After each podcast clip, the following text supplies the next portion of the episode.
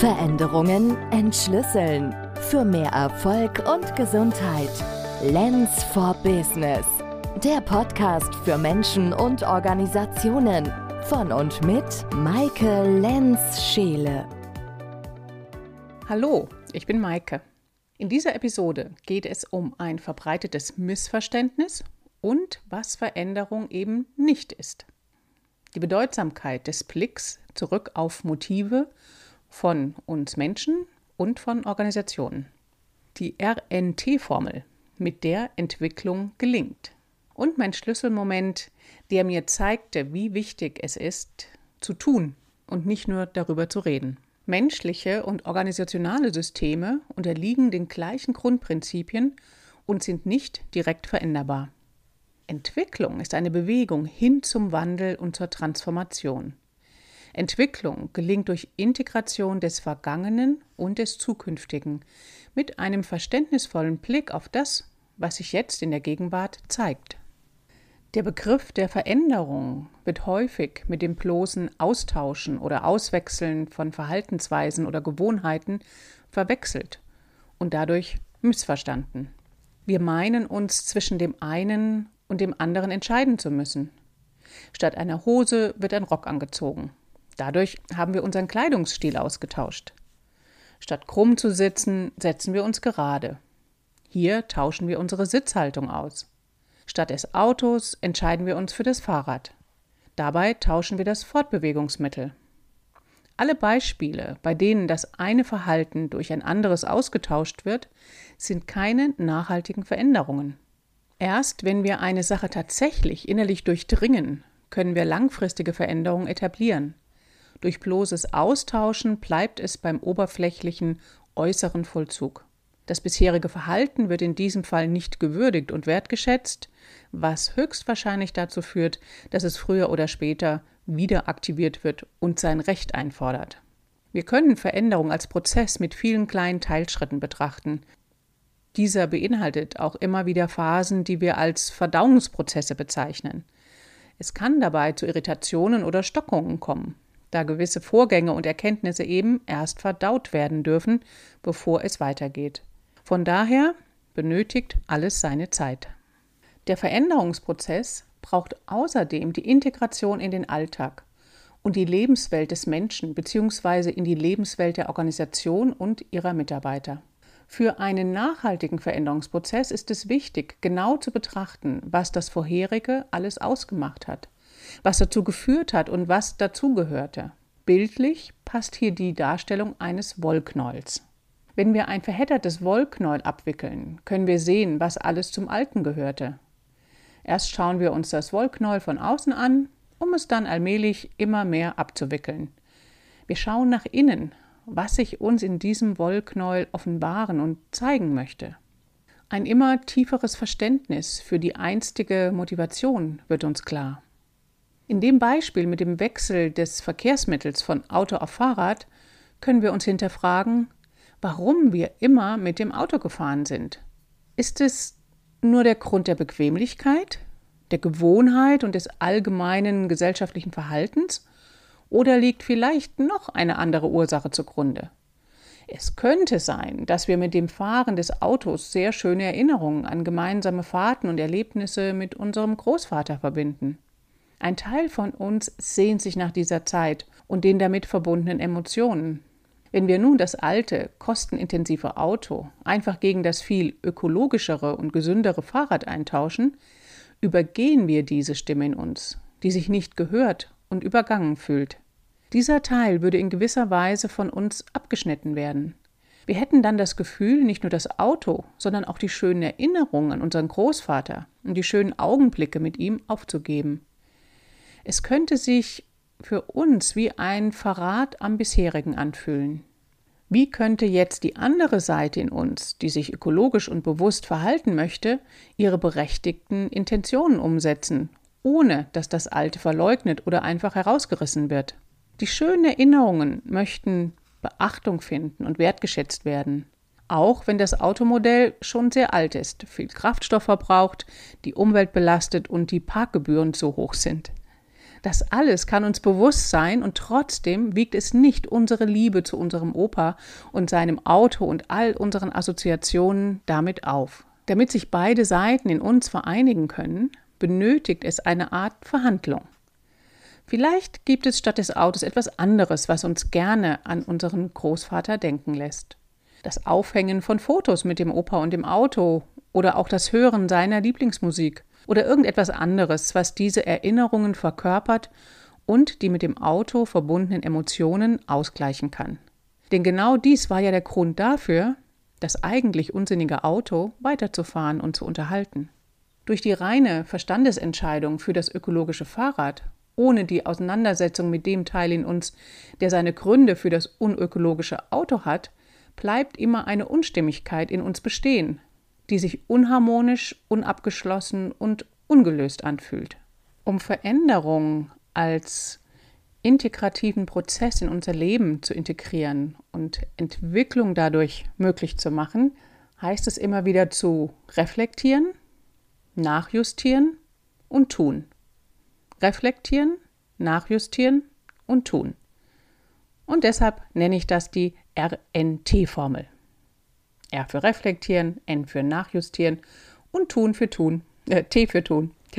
Ja, Entwicklung ist ein kontinuierlicher Prozess und der Weg dahin, der geht von dem Veränderungswunsch darüber, einen Veränderungsschritt zu planen und den Veränderungsschritt im Alltag zu integrieren und dann die Entwicklung beobachten und erleben.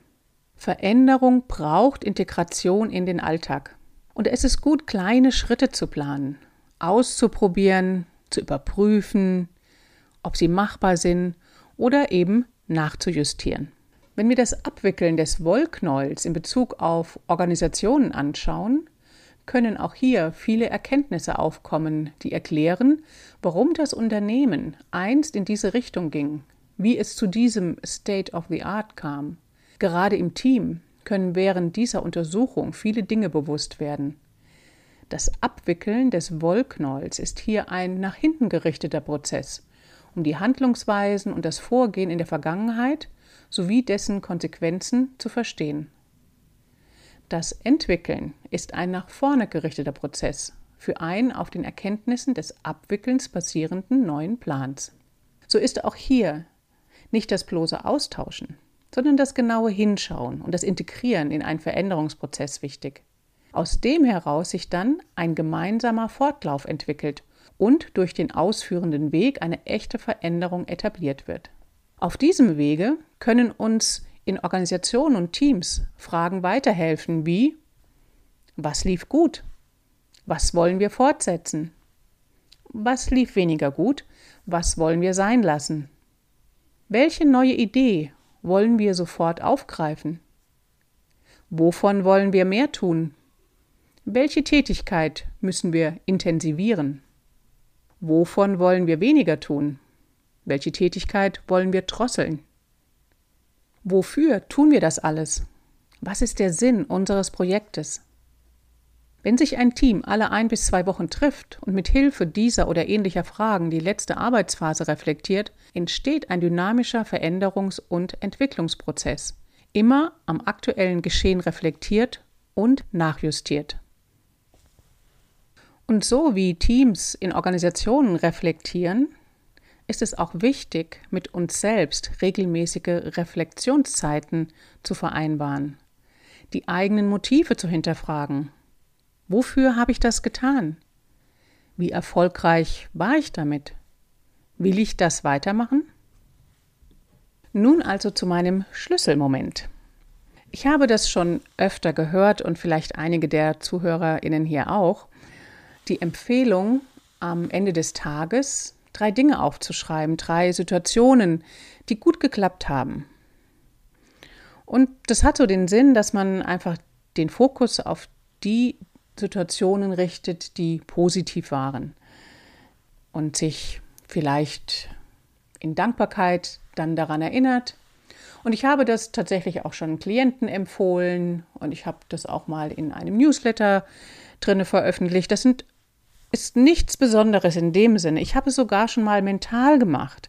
Eine ganze Weile, es waren einige Wochen, dass ich gesagt habe, jeden Abend, wenn ich im Bett liege, will ich mich an drei positive Begegnungen erinnern. Und manchmal war das einfach nur ein, ein Lächeln, was mir entgegenkam auf der Straße mit einem mir fremden Menschen.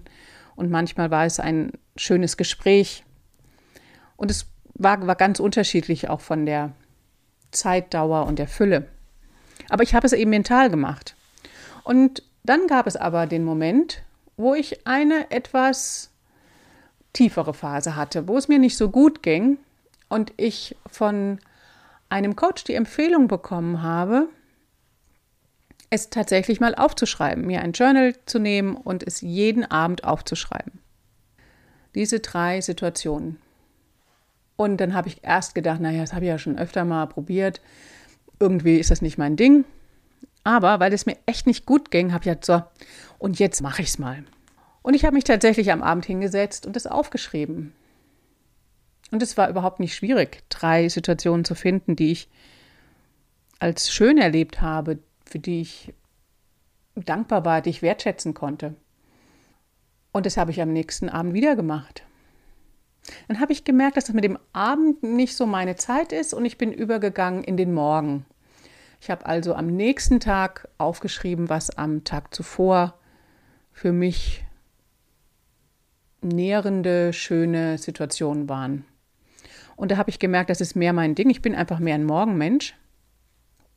Und das habe ich über einige Wochen gemacht und ich konnte schon nach kurzer Zeit merken, dass es wirklich einen großen Unterschied macht, immer wieder sich täglich darauf zu fokussieren, was gut geklappt hat. Und vor allen Dingen, das Aufschreiben hat den großen Vorteil, man kann es dann auch immer noch nachlesen. Also nach einer Woche habe ich mir dann alles angeschaut, was in der vergangenen Woche für mich positiv war und habe dann drei Sachen ausgewählt. Das waren meine Highlights der Woche. Und so habe ich das in der nächsten Woche wieder getan. Und dieser Prozess war wirklich sehr reinigend für mich. Der hat viel Negatives, ähm, düstere Gedanken weggewaschen und äh, meinen Fokus auf das Positive und das, was gut klappt. Und das ist immer viel mehr, wie man denkt, weil wir haben alle als Menschen diese Negativität in uns. Ja, also von daher, nur denken ist manchmal doch nicht ausreichend. Das Tun ist entscheidend. Und mir hat es gezeigt, dass es auch wirklich gut ist, manchmal die Dinge einfach zu machen und nicht nur darüber zu reden. Kleine Dinge verändern den Fokus im Alltag. Und das ist eine Form, wie wir Veränderung integrieren können. Ja, in diesem Sinne, gönne dir Zeit zum Reflektieren, sodass Veränderung gelingen kann. Für mehr Gesundheit und Erfolg.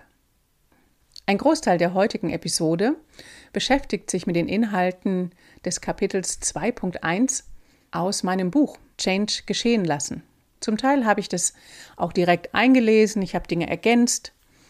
Und wenn das für dich interessant war und du da weiterlesen möchtest, dann schau mal in den Show Notes, da tue ich einen Link rein, wo du das Buch erwerben kannst. Es gibt es als Hörbuch oder als Softcover oder Hardcover.